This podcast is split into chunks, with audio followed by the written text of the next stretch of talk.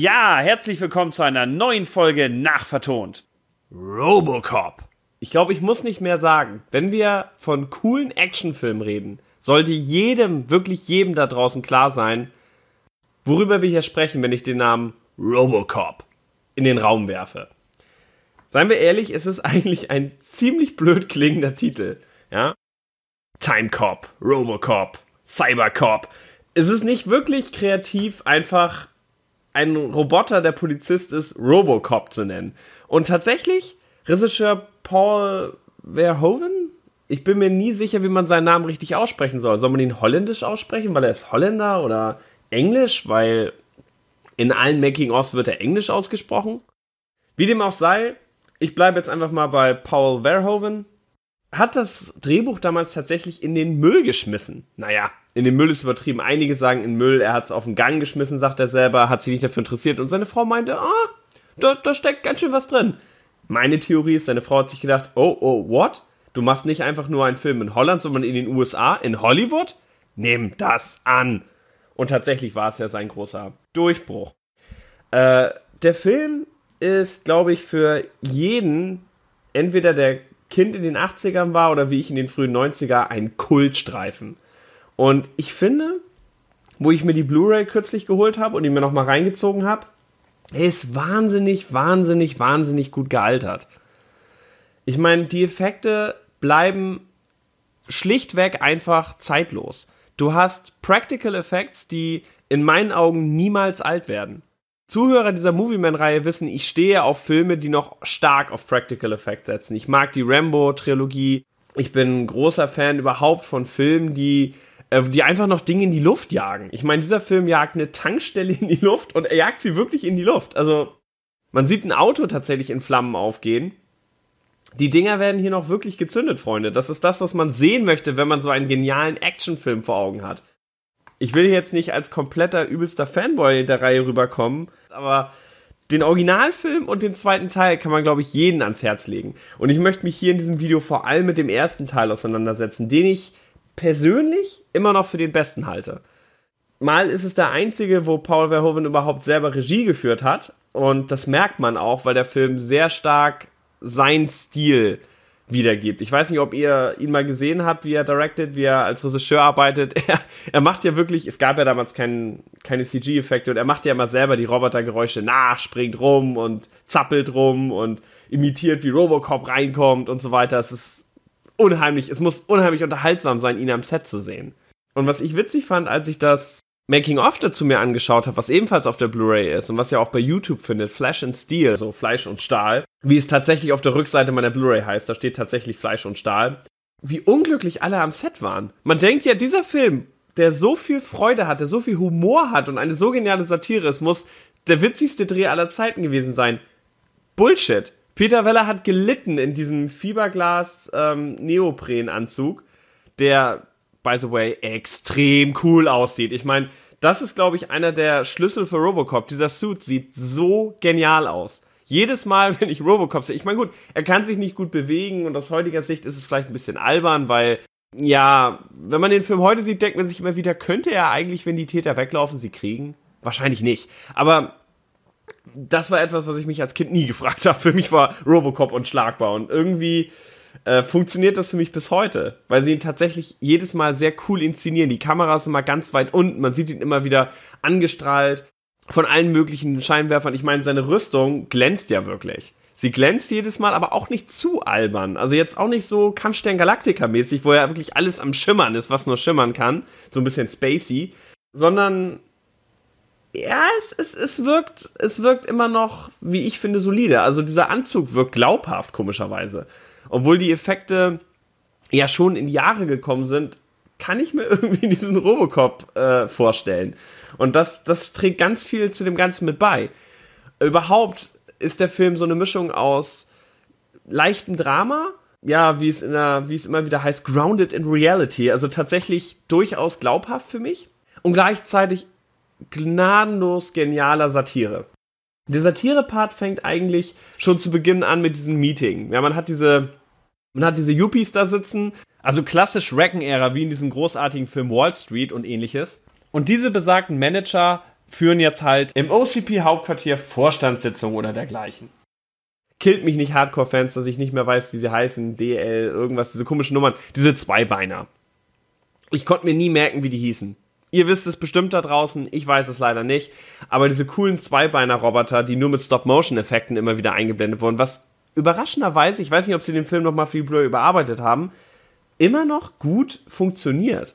Also die Stop-Motion, also man sieht, dass es Stop-Motion ist, keine Frage. Man sieht diese abrupten Bewegungen. Aber wie gut sie das ins Bild eingeführt haben, ohne die Verwendung von äh, Bluescreen, ist echt faszinierend. Also gerade 80er Jahre Bluescreen ist ja meistens mit einer leichten Umrandung zu sehen und wenn man genau hinguckt und das nicht wie bei Star Wars massiv überarbeitet wurde, sieht man eigentlich Bluescreen immer relativ gut. Die Szene, wo der Bösewicht am Ende runterfällt, Spoiler, der Böse wird's nicht schaffen, voll der Spoiler für einen 80er Jahre Film, ähm, ist tatsächlich als Bluescreen auch sofort zu erkennen. Der Klassiker, die fallen, legen sich auf den Boden und wackeln mit den Armen, Uah, ich fall jetzt runter wie man das auch aus Batman kennt, mit dem Joker, mit Jack Nicholson und so weiter. Das erkennst du als Bluescreen. Aber äh, die Szenen, wo der Roboter reinkommt, dieser nicht Robocop, dieser andere Roboter, bin ich überrascht, wie extrem gut das immer noch aussieht. Und das liegt vor allem, glaube ich, daran, dass sie halt den Raum als Modell gebaut haben und ihn dann an der Seite eingefügt haben. Und das funktioniert wahnsinnig gut. Dadurch, dass der Roboter nicht einfach nur mit Bluescreen eingefügt ist und du sofort siehst, ja, da rennt jetzt kein Roboter wirklich rum, das ist ein blau umrandetes Objekt, was auch nicht wirklich interagiert mit dem Umfeld, wirkt es einfach sehr glaubwürdig. In den kurzen Szenen, wo sie ihn verwenden.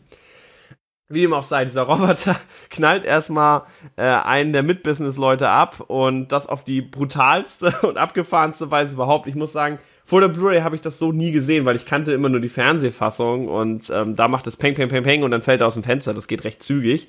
In der, in der Director's Cut-Variante werden so viele Bloodpacks in dem Typen gezündet, ist es irre und es, es hat Comedy ohne Ende. Weil es einfach so over the top ist und gleichzeitig aber auch, diese Bloodpacks sehen echt aus für mich. Also, ja, sie sind vielleicht auch ein bisschen over the top, aber für mich sieht das, also ich sehe, dass der Schauspieler wirklich nach hinten geschmissen wird, weil diese Bloodpacks explodieren ja an deinen Klamotten und die machen ja wirklich so ein Busch. Und da muss der Schauspieler sich nicht so viel vorstellen, ja. Er spürt wirklich eine Explosion, eine winzig kleine sozusagen, in seinem Körper und fällt dann wie natürlich nach hinten. Und es sieht sehr echt aus, weil der Körper ja auch leicht durchgeschüttelt wird mit jeder Explosion. Und der Schauspieler hat da was, mit dem er arbeiten kann. Er weiß genau, oh, jetzt tut's rechts weh, oh, im Bauch. Oh, und äh, kann das dann auch sehr gut rüberbringen, weil er es auch wirklich spürt. Nicht so wie bei diesem ganzen CGI-Blatt, wo die Schauspieler immer oh, irgendwie hinfallen und an der Seite an der Schulter macht's dann flatsch. Und du siehst halt, der Schauspieler wusste in dem Moment noch nicht mal, wo der Schuss ihn treffen sollte. Weil das halt alles nur digital eingefügt worden. Das ist hier nicht. Hier gehen Bloodpacks in die Luft und es sieht sowas von genial aus. Und du merkst es ja auch an der Reaktion der drumstehenden Schauspieler, dass die halt echt so gucken denken, wow, das sieht krass aus.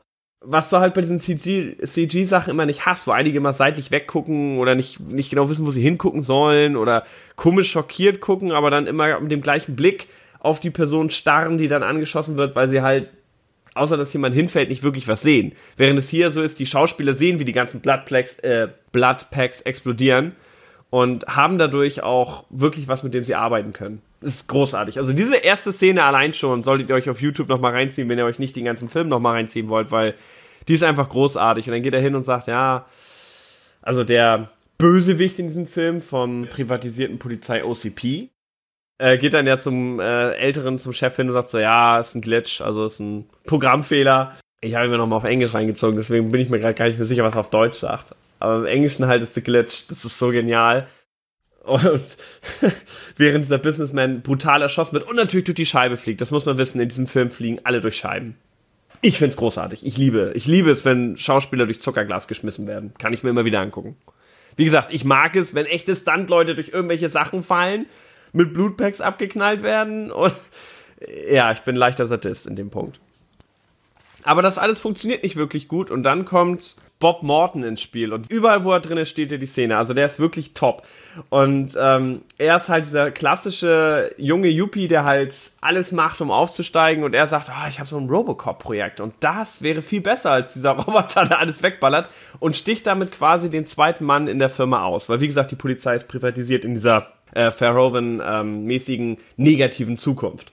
Und er bekommt den Zuschlag. Murphy, ich überlege gerade, wie sein Vorname ist. Murphy, Alex, glaube ich. Alex Murphy? Er wird meistens einfach Murphy genannt. Und äh, seine Partnerin äh, sind halt dabei, ähm, eine Gruppe Verbrecher, die halt unheimlich wichtig sind auch für die Handlung, zu verfolgen. Und dabei kommt es dann witzigerweise zu der exakt gleichen Szene. Ich kürze das hier mal ab. Auch Murphy wird auf brutalste Weise niedergeschossen. Und es ist eigentlich das gleiche, was wir vorher auch gesehen haben mit diesem Businessman. Exakt die gleiche Szene, aber hier zeigt der Regisseur, was er kann, weil er schafft es, die gleiche Szene einem nochmal mit einem völlig anderen Kontext zu geben. Der, Im ersten Moment perfekt, wunderbar ausgeleuchtet. Der Typ wird abgeknallt und völlig over the top fällt durch die Scheibe und dann wird das so ganz trocken von dem äh, zweiten Mann in der Firma kommentiert. Hm, ah, ein Programmfehler, ein Glitch. Also das können wir sicherlich noch äh, fixen. So, ups, shit happens, so nach dem Motto. Und äh, dadurch kommt unheimlich viel Comedy auf, durch diesen trockenen Humor, der damit reinge gebracht wird. Danach sehen wir die exakt gleiche Szene nochmal, diesmal völlig anders. Weil in dem Moment, wo das Murphy passiert, ist es eine völlig andere Geschichte. Wir trauern richtig mit in dem Moment, weil er wird niedergeballert, er ist eigentlich ein guter Cop mit einer Familie, für den wir auch Sympathie haben. Und insofern ist es hier wirklich, also der Regisseur hat es verglichen mit, mit dem American Jesus, wie er es immer wieder nennt, also tatsächlich mit seiner Kreuzigung. Und ich kann das sehen. Also ich sehe auch hier, wie der Held sich quasi aufopfert. Weil tatsächlich er ist der gute Cop, er will eigentlich alles richtig machen, wird dann von der Gruppe ihn auslachenden äh, Gangster halt niedergeballert, seine Hand wird weggeschossen, das ist so übelst brutal alles und es sieht auch heftig aus und er schreit dabei und es ist keineswegs lustig. Es ist die gleiche Szene eigentlich, die wir vorher auch gesehen haben, aber diesmal völlig anders dargestellt und wir leiden richtig mit. Und wir sehen, wie er niedergeballert wird und gequält wird, bis sie ihn dann endgültig in den Kopf schießen. Und Bild wird schwarz und dann sehen wir aus seiner Camera Vision quasi, wie er von den bösen OCP Wissenschaftlern sozusagen äh, umgebaut wird. Seinen Arm können sie noch retten, aber Morton sagt natürlich weg mit dem Arm, weil äh, das ist nicht in seinem Sinne, dass äh, irgendwas an Robocop erhalten wird, dass irgendwas Menschliches von ihm erhalten wird. Seine Leiche ist ja gestiftet quasi für die Poli Polizei. Ich denke, so ungefähr sagen sie es auf jeden Fall. Insofern können sie mit ihm alles machen, was sie wollen und ähm, entfernen dann auch noch seinen Arm und es ist dann recht brutal eigentlich zu sehen aus seinen Augen, man weiß ja nicht, ob er das noch erinnert. Irgendeiner Wissenschaftler sagt ja später so, ah, wir löschen eh bei ihm alles. Man weiß ja nicht, ob er das noch wirklich wahrnimmt. Aber aus seiner Perspektive das Ganze zu sehen, wie er da hilflos liegt sozusagen, die Wissenschaftler Silvester feiern und Party machen und die eine Wissenschaftlerin ihn noch küsst zum Neujahr und im Endeffekt entstellen und auch gar kein Bedürfnis haben, ihn als Mensch wiederherzustellen, sondern eigentlich nur für die eigenen Zwecke nutzen wollen. Das ist sehr traurig und da kommt das Drama halt auch rüber. Und in, ich greife hier mal vor, in späteren Szenen sieht man dann ja auch, wie er noch in seinem alten Haus rumrennt. Teils witzig, weil überall Bildschirme aufgebaut sind mit einem Video von einem Hausmakler, weil das Haus natürlich jetzt leer steht. Ja, Komik, aber auf eine bittere Weise. Also so wirklich bitterer Humor. So nach dem Motto, ah, diese Welt denkt einfach nur daran, sein Haus wieder zu verkaufen und ähm, zeigt auch nicht die Beerdigung und die Anteilnahme, weil Robocop lebt quasi in einer noir-ähnlichen, düsteren nahen Zukunft, wo eigentlich alle sich nur 80er-mäßig um Business und äh, Welfare dem Sinne scheren und allen Menschen ist es ziemlich egal, dass da jetzt ein Kopf gestorben ist. Und er rennt halt in diesem Haus rum und sieht da ja dann äh, noch seine Familie und sein Kind und seine Frau. Er kann sich nicht wirklich erinnern an seine Vergangenheit, aber hat noch die Emotionen und die Gefühle. Das ist sowieso das Thema dieses Films. Das Thema dieses Films ist, neben der coolen Action und der Satire auf die, auf die Gegenwart, damalige Gegenwart, vor allem dieser, diese Maschine, in der aber noch Menschliches steckt und die im Grunde genommen ihre Humanität wiederfinden möchte. So würde ich es interpretieren ich stecke vielleicht doch ein bisschen zu viel in diesen Actionfilm rein, ich will das nicht bestreiten, aber das ist so ein bisschen das, was für mich da so ganz stark mitschwingt, weil der Film beginnt halt damit, dass er eine Maschine ist, aber trotzdem immer wieder noch diese Bilder hat und er schließt ja dann später mit ab, dass er sich, dass er wieder auf den Namen Murphy hört, also dass er sich wieder als, als Mensch wahrnimmt sozusagen oder zumindest als eine Person. Aber gut, ich greife echt massiv hier vor. Ich kann mich echt wenig zurückhalten, weil ich habe eine Begeisterung für den Film. Ich habe eine Begeisterung für den Film. Und als ich mir nochmal angeguckt habe, wurde mir auch richtig klar, warum. Warum dieser Film eigentlich so gut ist. Es gibt ja manchmal Sachen, die hat man als Kind geguckt und denkt, äh, ja, damals ziemlich geil, aber ähm, äh, vielleicht äh, doch nicht so überragend. Um wieder zu der eigentlichen Handlung zurückzukommen, äh, nachdem die Businessleute ihn quasi wieder äh, reanimiert haben für ihre eigentlich recht niederen Zwecke, mehr Profit machen mit der Polizei, weil das ist echt bitter. das ist wirklich bitter. Wird im zweiten Teil auch noch ein bisschen ausgeführt, aber bleiben wir ruhig mal beim ersten. Du hast halt die Situation, dass Robocop dann auftritt und erstmal der große Held ist und alles wegballert mit coolen Action-Szenen und im Grunde genommen äh, könnte das alles wunderbar sein, eine Maschine, die ihren Job tut und fertig ist. Aber wir haben ja immer noch den Hauptbösewicht, der ihn damals auch, ja, in Stücke geschossen hat, muss man tatsächlich sagen. Das passiert wirklich, das ist noch nicht mal hier eine Übertreibung. Kurt Smith oder so ähnlich heißt der Schauspieler. Also, das ist einer dieser Schauspieler, den man in x Millionen Filmen gesehen hat und trotzdem kann ich mir seinen Namen nie merken. Ich muss ihn mal ablesen. Ähm, aber ihr werdet ihn erkennen. Er spielt hier den Bösewicht sehr gelungen. Muss man wirklich sagen, sehr gelungen. Er ist im Endeffekt der Bösewicht. Eigentlich ist es nicht er, eigentlich ist es Dick Jones, also dieser böse Business zweiter Mann in der Firma-Typ, aber im Endeffekt ist es eher sein Handlanger. Und das ist ja auch ein Konzept, was wir im Grunde genommen aus 80er-Jahre-Filmen häufig haben. Äh, denken wir an Star Wars, da ist es ein ähnliches Konzept. Du hast den Imperator und du hast seinen, eigentlich seinen brutaleren Handlanger Darth Vader. Oder wenn wir jetzt mal die blöden Prequels außen vor lassen, ist es ja so. Und ähm, auch in den Indiana Jones Filmen hast du immer den Bösewicht und dann hast du noch irgend so einen starken Typen, der sich dann halt um Indy aber kümmern soll. Oder diesen eher schmierigen äh, Nazi-Typen, der im Auftrag des Bösen dann rumrennt, wie im ersten Teil. Mm, das ist dann immer der eigentliche Bösewicht, der dann meistens auch als erstes gekillt wird und am Schluss erst, auch in diesem Film ist es so, wird dann der super Bösewicht, der über dem Ganzen steht, gekillt. Das ist eigentlich ein Standardformat.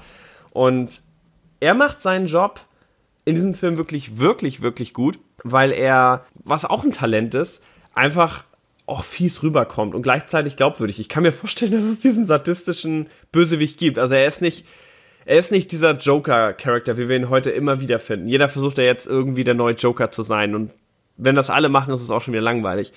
Ähm, gar nicht. Nein, nein, nein. Er bleibt, er bleibt subtle in seiner Rolle. Also er übertreibt nicht, aber dennoch genießt er offensichtlich seine Position. Und ihn zu verfolgen, bei einem Ladenüberfall findet er halt einen der Gangster, der auf ihn geschossen hat beim Tankstellenüberfall, wo er dann die Tankstelle in die Luft fliegen lässt, weil er so ein Gedanken ist. Äh, eine Explosion, die sie ja gemacht haben und ich glaube, ich glaube in Dallas haben sie den Film gedreht und die Explosion war, ich weiß nicht, ob sie die in LA gemacht haben, aber war so heftig, dass die Nachbarn sich beschwert hatten und so. Irgend sowas wurde erzählt im Making of. Also auf jeden Fall, die Explosion sieht irre geil aus. Muss man tatsächlich sagen. Und äh, Dabei realisiert er dann, dass er diese Truppe stattdessen verfolgt. Und dann startet er halt los auf seiner Vendetta, um die alle auszuschalten. Und der Höhepunkt des Films ist tatsächlich, wo er in diesem Stahlwerk unterwegs ist. Ich weiß nicht, was die Amis damals mit Stahlwerken hatten. Also in Terminator 2 ist es äh, diese Gusseisenfabrik. Gut, da macht das Sinn. Irgendwie musstest du den T1000 schmelzen. Äh, in City Cobra oder einfach nur Cobra mit Stallone ist es, glaube ich, ein Stahlwerk, wo er diesen Haken aufhängt. Und auch hier, weiß ich nicht, Stahl ist offensichtlich das männlichste überhaupt und musste in den 80ern, eine alte Stahlfabrik war offensichtlich das Nonplusultra. Das war offensichtlich damals populär. das war der Ort, äh, wo man wohl gut drehen konnte und gleichzeitig mal alles hatte, was man brauchte. Und er ist halt in so einer Stahlfabrik und liefert sich da den ultimativen Showdown. Auch wieder viel over the top mit dem Typen, der von der Säure halt völlig zerfetzt wird. Hilf mir. und also diese Gangster sind halt diese klassischen, ja, wir haben eine gute Zeit und ballern alles weg, Gangster, wie man sie so ein bisschen aus Mad Max kennt. Wobei der Schwarze tatsächlich von dem Synchronsprecher von Eddie Murphy synchronisiert wird. Und das ist irgendwie, ich find's genial, weil man ist Eddie Murphy ja in Deutschland also in den USA, wenn man Raw gesehen hat, seinen Stand-up-Comedy und so, weiß man ja, Eddie Murphy ist eigentlich ein perverser Typ, der äh, sehr viel Adult-Humor hat ähm, in seinem Programm und ähm, viele Dick-Jokes und all so ein Kram macht, was er ja nicht im geringsten in der deutschen Version macht, ja. Da hält er sich ja komplett zurück mit dieser Art von Humor. Und somit bin ich die deutsche Synchronstimme von Eddie Murphy immer im Sinne von Shrek gewöhnt. Also netter, familienfreundlicher Humor. Und dann zu sehen, dass dieser Gun Happy Guy synchronisiert wird vom deutschen Eddie Murphy Sprecher, der dann immer, yeah, kann ich ihn abknallen? Kann ich in die Luft fetzen? Und so denkst du immer, oh, das sind irgendwie Sätze, die ich nicht mit Eddie Murphy verbinde. Funktioniert gut. Also ich mag's. Der andere Gangster, der, ich weiß nicht, ob es der ist, der weggeätzt wird oder der da einfach nur in die Luft gesprengt wird. Bin mir nicht ganz sicher, wird vom Synchronsprecher von Alf synchronisiert. Also ich glaube, mehr 80er geht gar nicht. Die Eddie Murphy Synchronstimme und Alf. Eine witzige Kombo. Diese Truppe wird halt auf die brutalste Weise in die Luft gejagt und zerfetzt und hast du nicht gesehen. Oh, ich habe eine ganz wichtige Sache weggelassen, die ich hier auf jeden Fall noch mit einfügen muss, was auch noch das Ganze in den Satire-Part erhebt.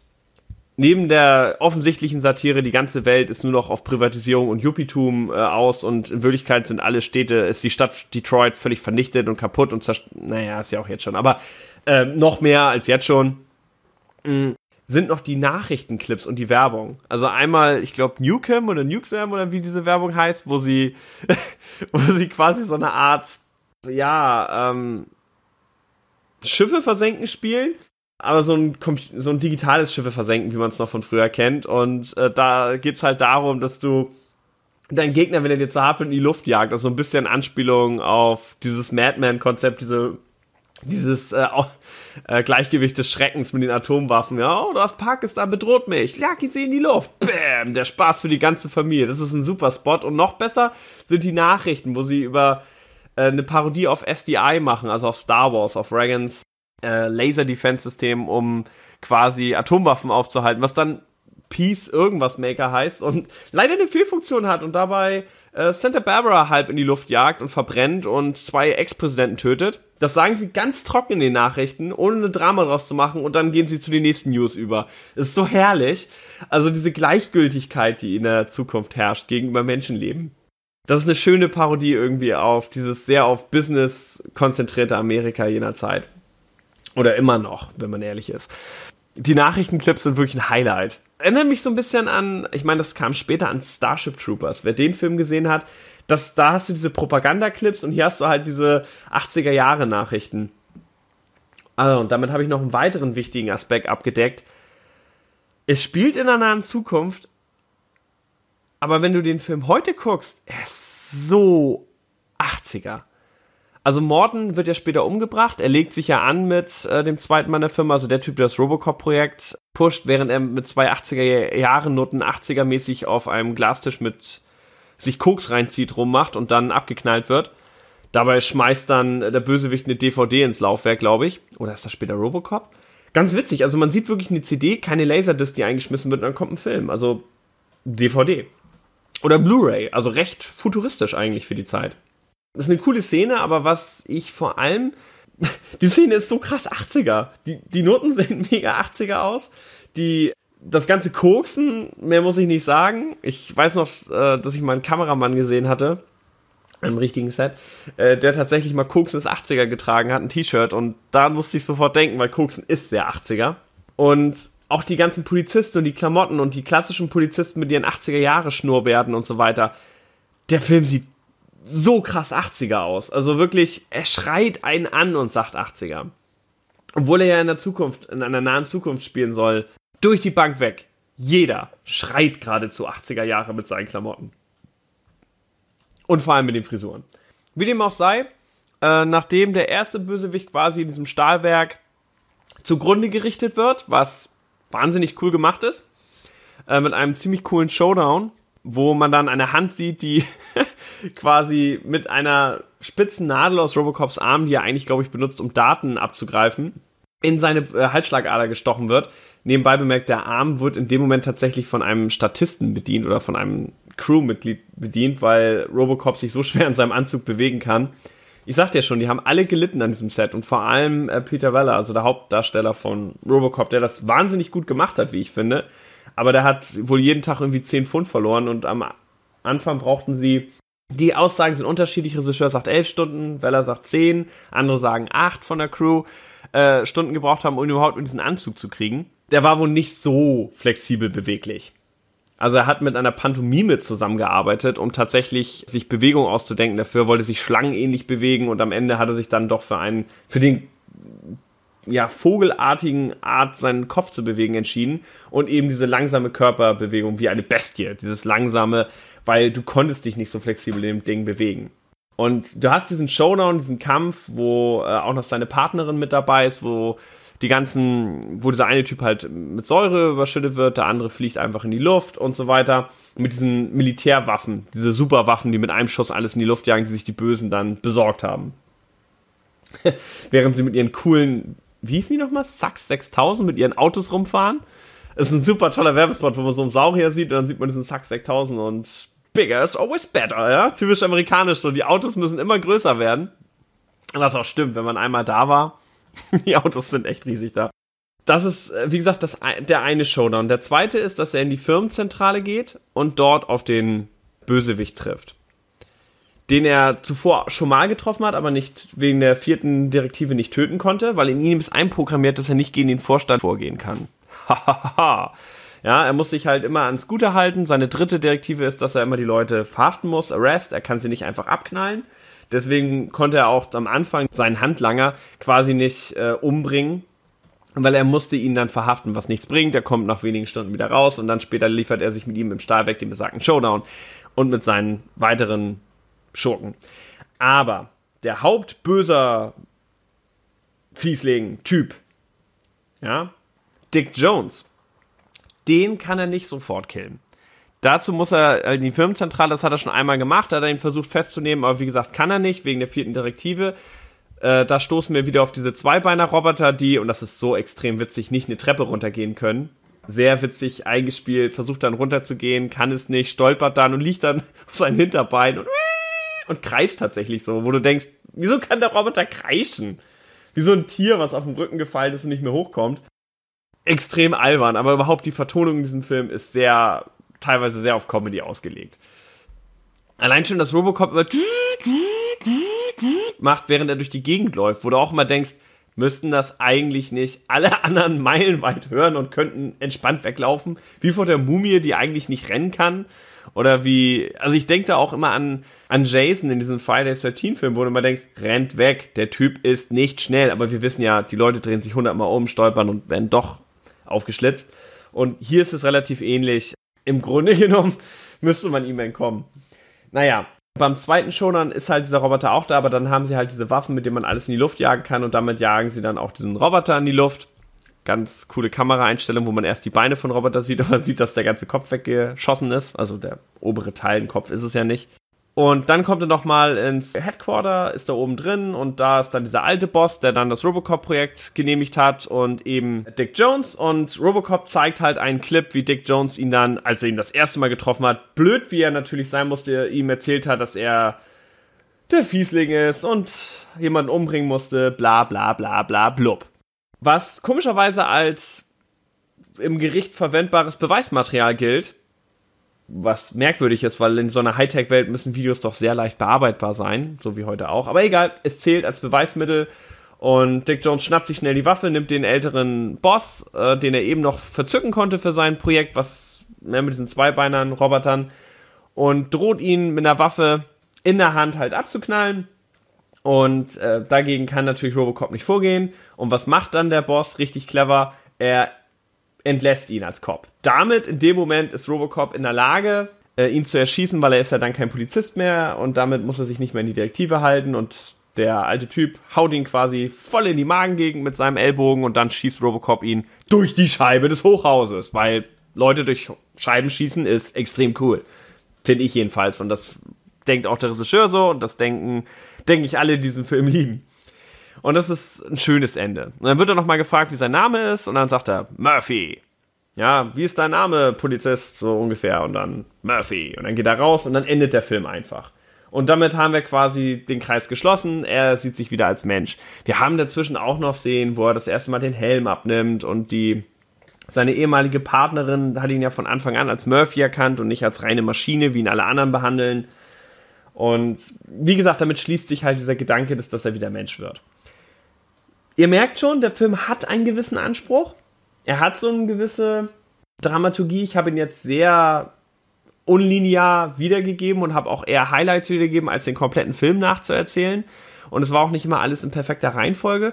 Aber ich glaube, ich habe die Highlight-Szenen rausgepackt, die wichtig sind, um diesen Film sich nochmal ins Gedächtnis zu rufen. Weil ich gehe davon aus, ihr habt ihn gesehen und ich wollte mit euch vor allem nochmal drüber sprechen, wie genial der Film ist und wie gut die Filmstruktur ist und wie hervorragend die Satire rübergebracht wird, wie wahnsinnig toll diese Bloodpacks, äh, alles wird in die Luft gejagt, Action ist. Ja, wo die Schüsse sich wirklich, du spürst, wie sie den Körper, ich weiß nicht, ich mag das. Das ist einfach äh, gutes Stuntwork, auch von der ganzen Crew in diesem Film.